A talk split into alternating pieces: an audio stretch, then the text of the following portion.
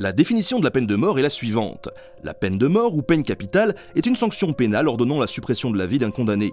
Elle est infligée à une personne reconnue coupable d'un crime passible de cette peine à l'issue d'un procès organisé par une juridiction légale appartenant à un État dont la législation prévoit ce châtiment. Ok, bon, dit comme ça, mais en fait en y regardant plus près, je me rends compte que c'est tout simplement un assassinat étatique. Oui, un meurtre commis par l'État avec préméditation, de sang-froid et infligé au nom du peuple tout entier. Pas la peine d'y aller par quatre chemins, c'est un châtiment cruel, inhumain et dégradant. Comme la torture, une exécution c'est une agression physique et mentale poussée à l'extrême. La cruauté de la peine de mort, c'est non seulement l'exécution elle-même, mais aussi l'attente qui la précède, pendant laquelle le prisonnier est confronté en permanence à la perspective de la mort. Dans certains pays, comme les États-Unis ou le Japon, les condamnés sont exécutés après des années de détention, parfois 30 ans. 30 ans de torture psychologique. Et pourtant, un des droits de l'être humain, nous dit l'article 5 de la Déclaration universelle des droits de l'homme, c'est, je cite, de ne pas être soumis à des peines ou traitements cruels, inhumains ou dégradants. Bingo La peine de mort avec son cortège d'horreur est sans conteste une aberration. Parce qu'au-delà des textes, il y a la réalité, comme les méthodes d'exécution. Et c'est vraiment pas beau à voir, mais il faut faire face parce que c'est la réalité. La décapitation, couper une tête bien vivante avec un sabre ou une guillotine. L'électrocution sur la chaise électrique, L'injection létale, présentée comme la méthode la plus humaine, on croit rêver, une série de trois injections, une pour endormir, une pour paralyser les muscles et une pour provoquer un arrêt cardiaque. La lapidation, très ancienne tradition, avec des pierres de la taille d'une mandarine, pas trop petite pour être efficace, mais pas trop grosse non plus pour que la mort ne survienne pas trop vite. Le peloton d'exécution, yeux bandés, attaché à un poteau, une marque dessinée sur la poitrine pour désigner le cœur et un coup de grâce dans la tête. La pendaison, l'un des plus anciens moyens d'exécution, Bref, vous l'avez compris, c'est effroyable. Sans oublier le contexte d'exécuter un innocent. Et oui, car l'être humain est faillible, le risque de commettre une erreur judiciaire est toujours présent. Et une fois que l'exécution a eu lieu, eh bien, impossible de faire marche arrière. Attention, je ne suis pas en train de vous dire qu'il ne faut pas punir un acte criminel, au contraire, il faut punir, pour que le criminel puisse s'amender et être ramené dans le droit chemin. Avec la peine de mort, peu de chances qu'il retrouve le chemin.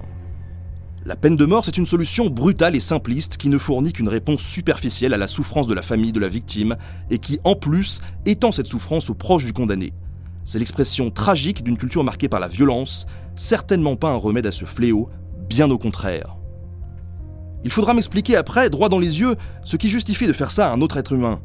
En même temps, je les connais les arguments pour justifier toute cette horreur. Aucun ne tient debout. C'est une façon de se faire justice on parle de vengeance, une vendetta quoi, eh bien non. L'élimination d'un meurtrier n'a jamais réparé son crime, ni ressuscité sa victime. Tuer les agresseurs n'est pas défendre les agressés. Il paraîtrait qu'elle est dissuasive Les chiffres sont parlants, l'existence de la peine de mort ne réduit pas plus le nombre de crimes que l'abolition de la croix. Écoutez ce que disait Robert Badinter dans son discours à l'Assemblée nationale le 17 septembre 1981. Ça tombe sous le sens. Et si la peur de la mort arrêtait les hommes, eh bien, vous n'auriez pas, à la minute où nous sommes, ni grands soldats, ni grands sportifs. Nous les admirons, mais ils n'hésitent pas devant la mort. D'autres, emportés, n'hésitent pas non plus. Seuls pour la peine de mort, on invente l'idée que la peur de la mort retient l'homme dans ses passions extrêmes. Ce n'est pas exact.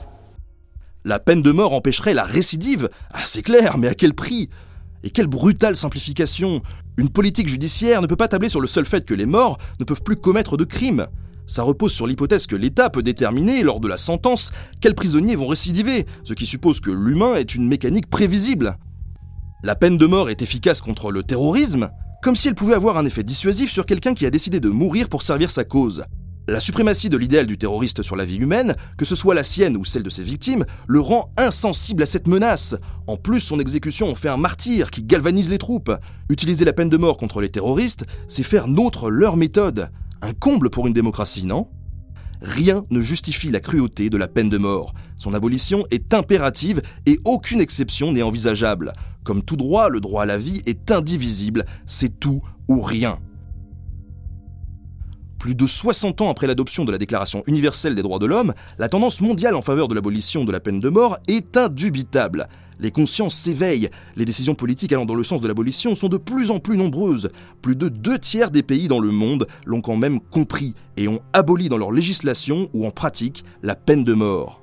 Mais il reste encore des pays qui la pratiquent, et pas des moindres. 95% des exécutions dans le monde se déroulent dans 5 États, qui sont l'Arabie saoudite, la Chine, les États-Unis, l'Iran et le Pakistan. Et ça ne vous aura pas échappé que certains sont à toute l'étape des grandes décisions pour l'avenir du monde. Rassurant, hein? Le champion, c'est la Chine. Il y avait même des témoignages de journalistes, d'hommes politiques et dissidents chinois qui dénonçaient la multiplication des prélèvements d'organes sur les condamnés à mort. Les exécutions auraient eu lieu en fonction de la demande d'organes, en Iran, la peine de mort est appliquée dans les cas d'homicide, de vol à main armée, de viol, de blasphème, d'apostasie, de conspiration contre le gouvernement, d'adultère, de prostitution, d'homosexualité et des délits liés à la drogue. Et il s'avère que de nombreuses personnes exécutées pour les délits communs, et notamment pour les délits liés à la drogue, sont en réalité des opposants politiques. Tiens, tiens. Le Japon est, avec les États-Unis, l'Inde et Taïwan, l'un des seuls pays démocratiques à pratiquer la peine de mort. Celle-ci est prévue dans la loi de procédure pénale et dans le code pénal pour 13 délits, mais en pratique, elle est appliquée seulement pour l'homicide. Actuellement, aux États-Unis, plus de 3000 personnes se trouvent dans le quartier des condamnés à mort. Si de nombreux acteurs politiques et législateurs des États-Unis ont remis en cause la peine capitale, le gouvernement fédéral s'accroche fermement à sa position anti-abolitionniste.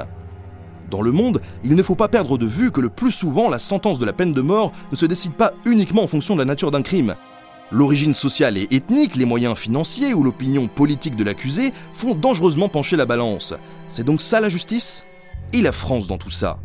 La peine de mort qui existait depuis l'époque gallo-romaine a été abolie en 1981 sous la présidence de François Mitterrand par le garde des Sceaux, ministre de la Justice, Robert Badinter.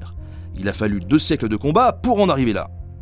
Dernier condamné exécuté a été Amida Djandoubi, un immigrant tunisien condamné à mort en 1977 pour homicide et guillotiné dans la cour de la prison des Baumettes le 10 septembre 1977. C'est la dernière personne à avoir été exécutée dans les pays de la communauté économique européenne. Mais la loi d'abolition du 9 octobre 1981 n'a pas clos le débat. Régulièrement, des hommes politiques de premier plan se prononcent en faveur du rétablissement de la peine capitale, surtout à l'occasion d'affaires criminelles ou terroristes qui marquent les esprits. Un changement de cap qui serait très compliqué, puisque l'interdiction de la peine de mort résulte en France tant de la loi que de la Constitution et de textes internationaux. Dans ces conditions, aucune loi votée par le Parlement ne pourrait rétablir la peine de mort, sauf à modifier la Constitution et à dénoncer les textes internationaux ratifiés par la France. En outre, pour entrer dans l'Union européenne comme pour y rester, il faut avoir totalement aboli la peine de mort. Extrêmement compliqué donc, mais pas impossible. La vigilance est toujours de mise. Il faut garder un œil sur la situation. Les États qui choisissent l'abolition emploient des voies différentes. Certains d'entre eux suivent des voies politiques et modifient leur constitution comme la France, la République d'Irlande, l'Italie, le Luxembourg, le Mexique ou encore la Belgique. D'autres proclament des moratoires, ou d'autres encore se sont tournés vers des voies judiciaires comme l'Ouganda. La plupart des pays qui ont traversé des périodes difficiles au cours de leur histoire ont su abolir la peine de mort, comme par exemple l'Afrique du Sud qui a aboli la peine de mort en se dotant d'une nouvelle constitution après l'apartheid. La marche vers l'abolition est réelle, même si elle est lente. C'est toujours trop lent lorsqu'il s'agit de vie ou de mort, de justice ou de barbarie. Et ce combat ne peut pas et ne doit pas être mené seulement au niveau des gouvernements et des instances internationales. C'est un combat qui concerne chaque être humain à la place où il se trouve. Et pour se souvenir de ne pas oublier les conséquences effroyables de la peine de mort, rien de mieux que les paroles d'un homme qui n'a jamais fermé les yeux, Albert Camus. Ni dans le cœur des individus, ni dans les mœurs de la société, il n'y aura de paix durable tant que la mort ne sera pas mise hors la loi.